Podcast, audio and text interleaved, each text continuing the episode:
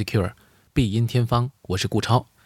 我们的节目呢是由我和浦东碧音美术馆发起，那并且呢是在今年呢和上海市残疾人文化体育促进中心联合为大家呈现。那旨在呢用古典音乐来抚慰人心。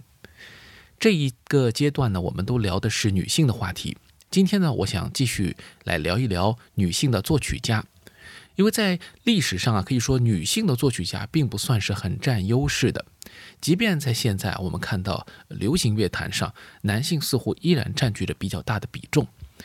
那么在历史上，那些女性们，她们不光是在呃接受教育啊，包括社会地位啊，包括允许从事专业的音乐的这工作这方面，都受到了一些制约。同时呢，呃，她们也都呃可以说在呃各方面体现出的这种呃显山露水的机会不算多。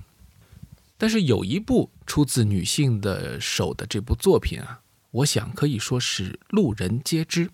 知名度呢可能不亚于理查德·克莱德曼，或者说是任何一首古典音乐作品当中的呃通俗的作品，这就是《少女的祈祷》。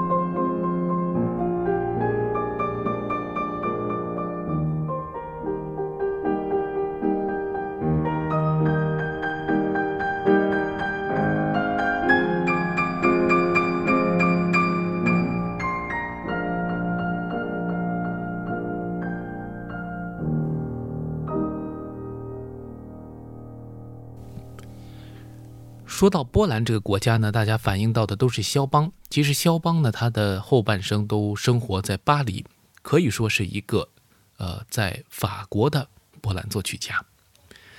但是我们的这一位主角啊，巴达泽夫斯卡，那这一位呢，则是地地道道的波兰人。这位波兰的作曲家，其实他留下的这个作品啊，大多数是一些钢琴小品。除了这个《少女的祈祷》，大概还有三十多首钢琴小品作品。但是，正如这一首《少女的祈祷》一样，它可能不是一首大作品，不是一首很复杂的，或者说在学术意义上特别有深究意味的作品，但却是广为流传。据说啊，在巴达尔泽夫斯卡他去世以后几十年的时间里面。这部作品在全世界风靡，并且呢，乐谱的印量是极为的庞大。因为这部作品的难度并不大，任何程度的钢琴演奏者都可以演奏。那因此呢，也被认为啊是一首呃不具有艺术价值的作品。但是它却为女性的作曲家在音乐史上争得了那么一席的地位，这也是非常有意思的事情。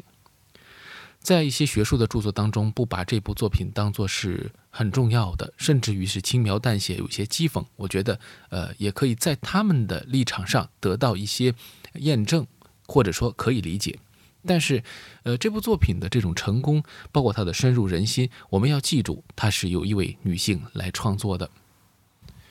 那么，其实不光是巴达尔泽夫斯卡，历史上有很多的女性作曲家都生活在我们的这个长河当中，但。并没有被大部分的人所认知，所以今天节目当中呢，我们将会听到三位在巴达尔泽夫斯卡之前就已经确立他们的职业的名声的这样作曲家。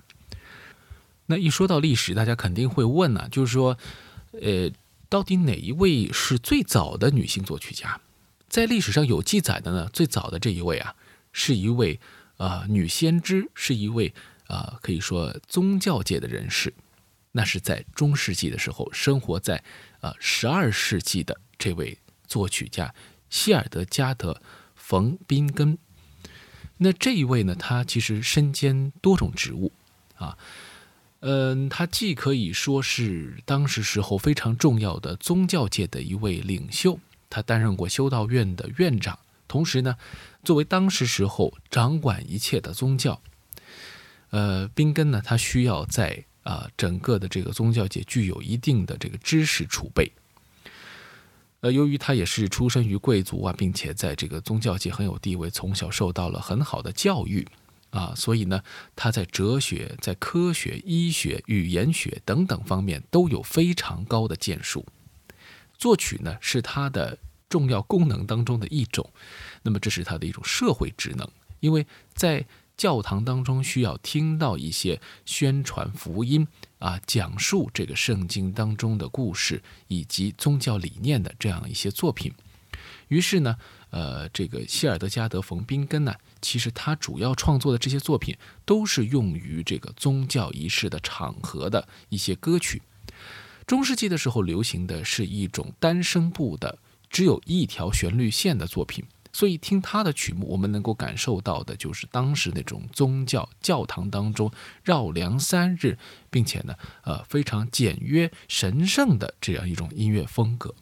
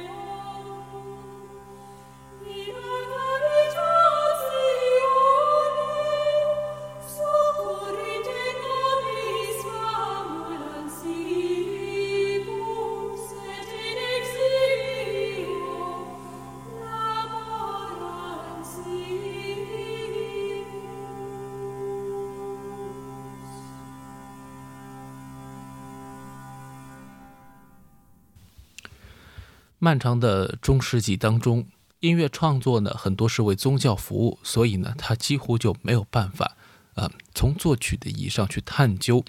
呃，它的进展。漫长的中世纪几乎维持着同一种音乐风格，呃，直到文艺复兴之后，音乐的这个火种啊，在全世界范围内啊，主要呢，所谓的全世界就是指整个欧洲的啊主要的这个部分当中进行传播。因此，从意大利开始，有更多的作曲家投入到了。呃，比较丰富的音乐创作当中去，他们学会主奏伴奏，学会找到音乐不同声部之间的关系，探寻声部之间交替交错，啊，甚至于互相呼应的这种方式来呈现复杂的音乐思维。这当中以蒙特维尔第啊这样的或者帕莱斯特里纳这一些呃作曲家作为这个前后的开端，那么开启了一个新的时代。那蒙特威尔第是这个最早的歌剧作曲家之一，同时呢留下了很多的好听的作品。他的牧歌当中，我们听到很多声部之间的交错。而与他同时代呢，也有一位女性的作曲家。这位作曲家她写了啊很多作品跟蒙特威尔第有共性，但也有不同。他就是弗兰切斯卡卡契尼。那么这位作曲家，他不仅呃是作为当时时候非常活跃的一位。呃，女作曲家，而且她获得了很多在文化政治地位上的这种支持。通过很多女性对她的支持啊，她创作了大量的作品。作为佛罗伦萨的一位呃，可以说浸淫在文艺复兴的环境当中的那么一位作曲家、诗人，他也是一位歌手。那么他的这个功能就非常之多。由于他的这个能量之大啊。让他能够完成大量的舞台作品，甚至于是一些类似于歌剧的创作。尽管他大部分生前创作的歌剧呢，现在已经没有办法找到了，但是还有幸留下了一部。那么这一部呢，就是被解放的鲁杰洛。在这当中，我们就可以听到卡契尼已经可以在这个作品的呃人声和器乐的处理当中找到很多的丰富性。与此同时呢，卡契尼还有个非常大的特点，就是他不一定追求声部的这种复杂的呃互相之间的呼应关系，但是呢，他通过和声的构建来创造出音乐的美感。比起我们刚才听到的以单声部单旋律线条的这种发展为主的创作方式来比呢，呃，卡契尼的时代，卡契尼的个人的创作风格都已经体现在了这部作品的呃，我们想。啊，一起来听一下这个序曲部分吧。这个序曲其实就非常的明显体现出他的风格。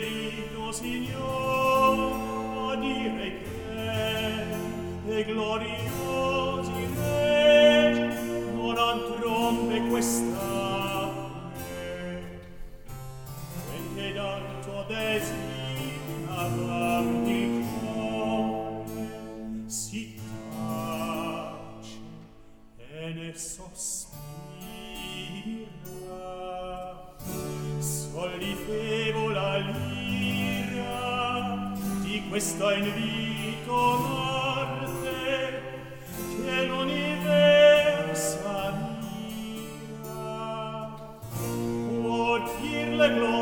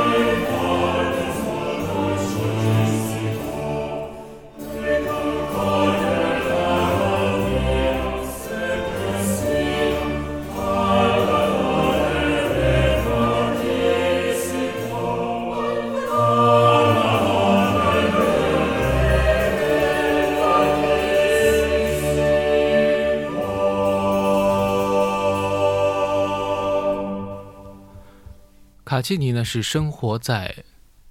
十六世纪到十七世纪的这样一位作曲家。那么在他的身后呢，又有更多的女作曲家进入到了这个历史的视野当中去。那么作为我们把它看成是一个十六世纪的作曲家好了啊。那么十七世纪的时候呢，进入了巴洛克的过渡时期，这个音乐的装饰更加的繁复，情绪的表达更加的鲜明，可以表达出非常悲剧性的这样一种悲伤的特质。那么在这个当中呢，有一位作曲家叫巴尔巴拉·施特罗奇，那么她呢是一位文化人的私生女，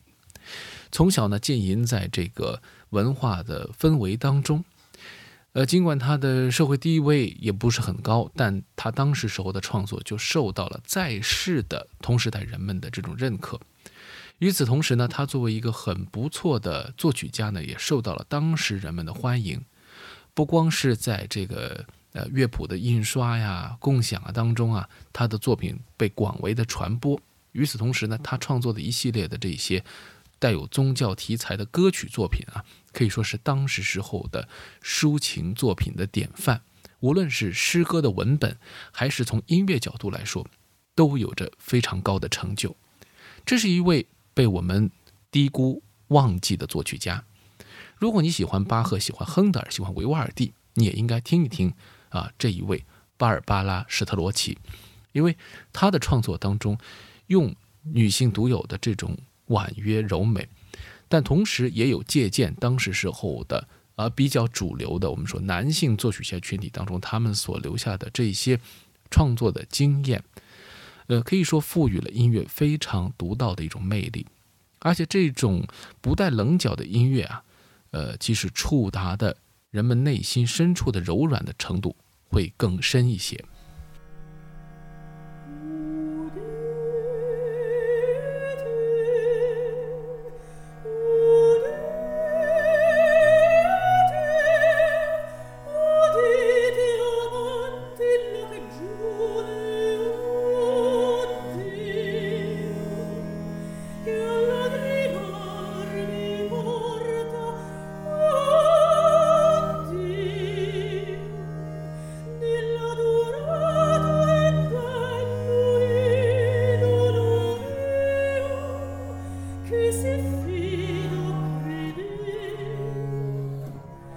oh